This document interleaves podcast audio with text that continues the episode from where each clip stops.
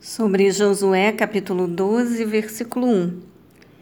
Estes são os reis que habitavam na terra, aos quais os filhos de Israel aniquilaram e cujos territórios tomaram, a leste do rio Jordão, desde do ribeiro de Arnon até o monte Hermon, inclusive todo o lado oriental da Arabá da planície. Análise. O nome hebraico Kineret significa circuito é um dos nomes para o mesmo lago conhecido como Genezaré, de Lucas capítulo 5, versículo 1. Tiberíades, de João capítulo 21, versículo 1, Mar da Galileia.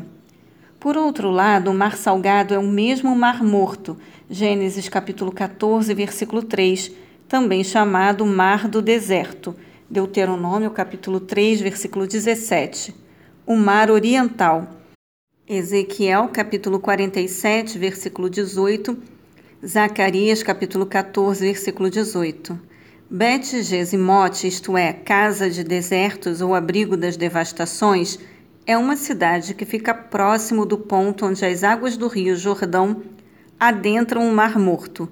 Números 33, versículo 49, Ezequiel capítulo 25, versículo 9.